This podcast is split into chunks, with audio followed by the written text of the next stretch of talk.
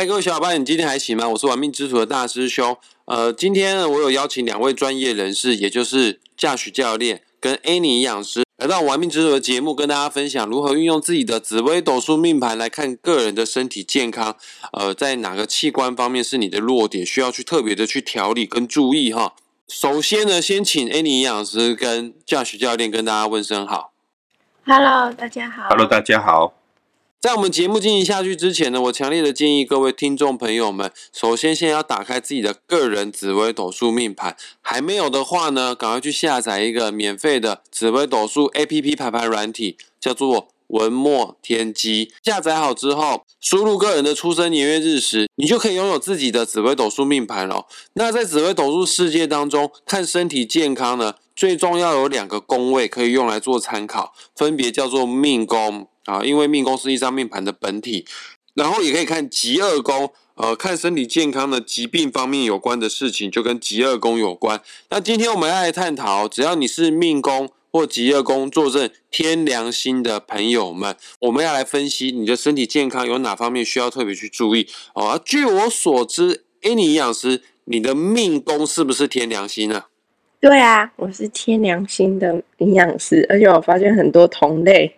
就是很多阴阳师好像也是天良心。OK，你除了命宫有天良心之外，还有什么样的星星可以说给我听听吗？比较重点的星星。太阳星，我是太阳天良。哦，那大师兄大概借由你的命宫，我可以稍微诊断出，稍微知道你的身体健康有哪方面需要注意。你听听看，看有没有看有没有准哈。首先呢，天良这颗星五行属土。五行当中的土呢，对应我们的五脏六腑呢，也就是所谓的脾胃啊。通常呢，呃，命宫或吉业宫天梁的人，大多都会有一些消化系统相关的问题啊，可能消化不良啊。或者是消化太好啊，都有可能哈。呃，因为天梁也是个稳重之星呐，哦啊，命宫跟吉业宫天梁的大多数都不会到太瘦，这有可能是消化太好。当然，如果你的天梁掺杂了一些凶星，可能会有消化不良的情形。那哎，尼老师，你刚刚说你的命宫除了天梁之外，还有太阳，太阳五行是属火，哦，根据我的经验来看，五行当中的火跟土混在一起的话呢。呃，你胃部的困扰的问题比较有可能像是火烧心，呃，也就是胃食道逆流啦，啊，或者是胃穿孔。通常哈，五行当中的土呢，也代表扛责任的意象。哎，土地呀、大地都承载着我们万物哦，都不会有任何的抱怨跟怨言。它通常都会默默的承担太多的责任，可能就会有因为紧张而导致会有胃痉挛相关的问题。哎，你营养师，我想请问一下，你的消化系统是好的吗？嗯，我的胃肠胃的状况确实都算还蛮不稳定，而且蛮有问题的。然后肠跟胃比起来的话，其实我也是胃的问题是比较明显，长期下来都一直有小症状会困扰我。只是因为自己学营养，然后再加上又有运动科学，又有先生教学的帮忙，所以其实我目前的胃的状况是没有那么多的。疾病问题，然后只是我日常生活中会特别小心要照顾他这样子。虽然说命宫跟吉恶宫是天良心的朋友要注意消化系统的问题，但也不用太紧张，因为紫微斗数当中最代表性的长寿星，也就是天良心啊，它是老人星。既然叫老人，就代表说他是长寿才能变成老人嘛。啊，这个只是结果啦。那各位听众朋友，你要知道，任何的结果的源头。一定会有因，呃，有因不见得有果啦，但是有果绝对会有因呐。而天良长寿的这样子的结果，主要的原因是因为这颗星也是中药星，也是药草星。本身命宫吉二宫天良的，对于养生啊，对于食疗，对于天然有机无毒这方面呢，它是特别的重视哈。呃，甚至啊，都会有早睡早起这方面的习惯，生活方面都是比较规律的哈。很多天梁在命宫或吉业宫的朋友，他们也有个人自己的一套养生哲学，或者是养生的小 paper。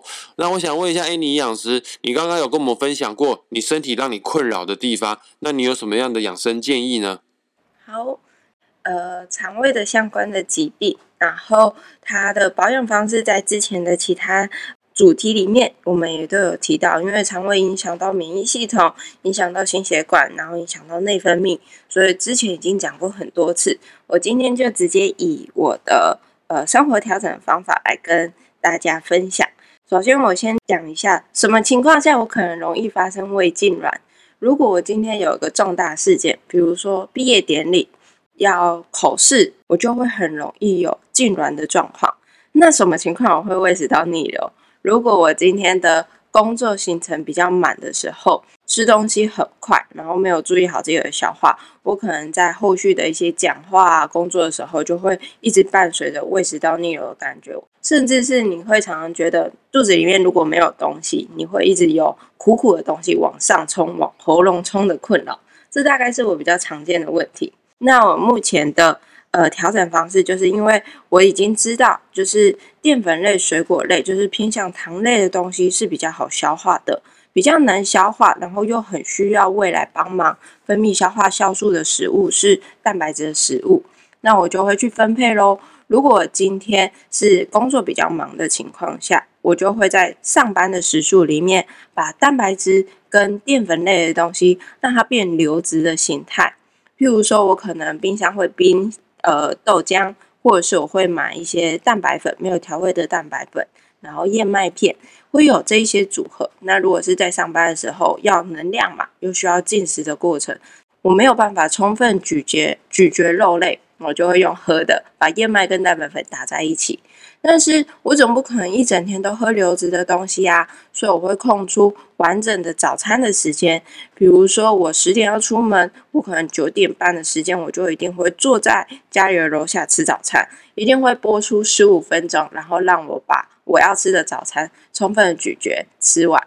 那晚餐的时间也因为事情忙完了嘛，所以我肠胃上会有比较完整的血液循环，可以分泌完整的消化酵素。这个时候胃就会比较偏吃固体食物。那要特别小心的地方是，呃，因为好消化的食物多半都是淀粉类、糖类的形式。可是如果我们过度偏颇，一直吃好消化的食物的时候，可能会忽略掉蛋白质的营养状况。当蛋白质营养不良，久而久之，我们可能帮助身体放松的一些神经传导物质，像是血清素啊、褪黑激素，或者是我们面对压力要用到的一些肾上腺素、正肾上腺素，它不一定会有足够的原料，我们可能就比较容易在情绪上会觉得自己的情绪是不稳定的，又或者是说我们会容易觉得疲劳，会觉得肌肉。比较容易紧绷啊、疼痛啊、不舒服，或者是呃会很虚弱的感觉，这都是蛋白质营养不良的一些表征。那胃病的人其实很常见，就是蛋白质会消化不良，所以会提醒各位，如果有跟我一样的困扰，可能准备一些像是鱼肉、蒸蛋、豆腐比较好消化的形式，那或者是像我一样直接也备着蛋白粉。如果发现自己有一点蛋白质营养不良的现象出来的时候，就用流质的方式帮自己补回来哦。这是我的小方法。呃，我想再印证一件事情，因为五行也代表五种口味，而其中呢土呢对应的口味就是甘味。什么是甘味？就是甜的味道啦。啊，换句话说，命宫跟极恶宫坐镇天良星的人，有极高的比例特别喜欢吃甜食。那我想问一下哈，这么重视养生的 Annie 营养师，你会吃甜食吗？超级嗨的啊！我是无敌小蚂蚁。就是只要是甜食，我都可以吃很多，然后尤其是什么布丁啊、巧克力啊之类的，我超爱吃这一类型的东西。呃，可是吃甜食不是不健康吗？那那你可以客观中立的角度来跟我们分享一下，呃，如果摄取过量的甜食，呃，对我们的身体会造成什么样的危害呢？因为像精致的甜食，比如我刚才讲的，我喜欢吃巧克力，喜欢吃布雷这一类的东西。那如果会做甜点的人，就会发现说，哇塞，要做这一些甜品的时候，我们为了让它能够有好的适口性、湿润度，它通常糖跟油脂，就是很像鲜奶油啊、奶油，都加的不少进在这里面。那其实这样的组合，它是比较容易导致我们，哎，可能血糖会有比较大的波荡，会有。比较多的体脂肪的累积，就是这样的一个饮食习惯，其实是很容易带来一些肥胖的问题的。因为呃，我自己是营养师，所以我会有稍微去控制一下自己的外形，不要至少不要让人家看起来很不营养、很不健康嘛。嗯。然后，那我又那么爱吃甜食，我会怎么办？有两件事，一个做法是，呃，我会抓自己吃甜食的频率。举例来说，我自己。呃，通常只有假日的那一天会比较允许自己吃甜食，这是其中一个时间点。那另外一种时间点，我还有一种甜食我也很爱吃，就是软糖。那在运动营养的领域里面，其实我们训练的前、中、后，通常是需要精制糖类来帮助肌肉获取能量或做修复。所以我另外一个吃东西的时间点，我会框限在只有运动前、中、后可以使用。那再来另外一个做法是，放假的时候我要吃甜食，我可能会至少吃一盆生菜沙拉，或者我会买像高纤豆浆。有蛋白质又有纤维的情况，先补足这些营养素之后，再吃甜食，至少让我在这一餐甜食吃进来之后的血糖的稳定性是相对平稳的。我会用这三个原则，然后来掌握吃东西、吃甜食这样子，避免我吃的那些甜食直接让我带来可能肥胖啊、血糖异常啊、血脂异常的问题。OK，各位朋友们，请不用担心。总体来说呢。命宫跟吉厄宫坐镇天良心的人，大多都是长寿的啦。呃，啊人呐，只要活着，难免都会一些小病小痛啦。好，那我想问一下哈，驾驶教练，因为你都没有讲话，我我怕听众会忘记你的存在。我想问一下，关于长寿的人，尤其我们台湾现在已经步入老龄化社会了。将来七十岁、八十几岁的长辈们，他们可能也有运动方面的需求。关于老人家在运动这方面，可能我们的听众朋友有一些长辈哈，你有什么样的建议，或者有什么样的指导方式呢？呃，经过统计啦，台湾在二零二五年会进入超高龄化社会嘛，所以其实这个是大家或是政府单位都非常关注的议题。那我不知道大师兄，你觉得说，当你看到老人家在运动的时候，你觉得你大部分看到他们在做什么运动呢？我大部分看到就是做广场舞啊，啊，不然就是做抖抖手啊、抖抖肩啊、呃，甩手功之类的吧。听起来好像也是你常做的运动哦，对不对？我我是会做气功，没错啦，但是我不会跳广场舞。你不是还会做甩手功吗？甩手功就是一种气功啊。哦，原来是这样的。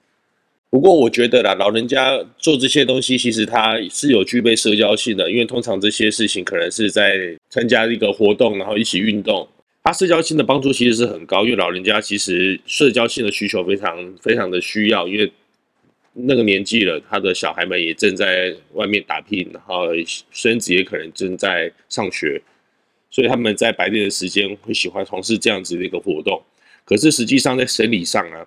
生理上，老人家会因为年纪而逐渐退化。退化的其实是什么呢？退化退化其实是他的肌肉，或者是他的关节的稳定性，或者是他的那个关节里面的一些润滑，很等等的这一切。那所以说，肌肉的使用和肌肉的力量、肌肉的正确的发力方式，我觉得会是老人家随着退化一个很重要的关键。可是实际上啊，肌肉的形态会会有分呐，就有有。有属于比较有氧形态的、比较耐力形态的肌肉，跟属于比较爆发力形态的肌肉。那这些肌肉的形态会在身体里面，然后依照个人基因不同，它会有或多或少的分布。那每一个肌肉上上面一定都会有爆发力形态的肌肉，可是这也是退化的时候优先流失掉的肌肉。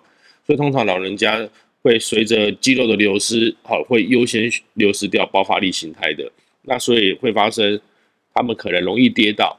或是容易不稳定，或是突如其来的一个状况，他可能没有办法一个好的反应。当然，可以跟他的认知功能、跟他的协调跟反应能力下降也会有息息相关。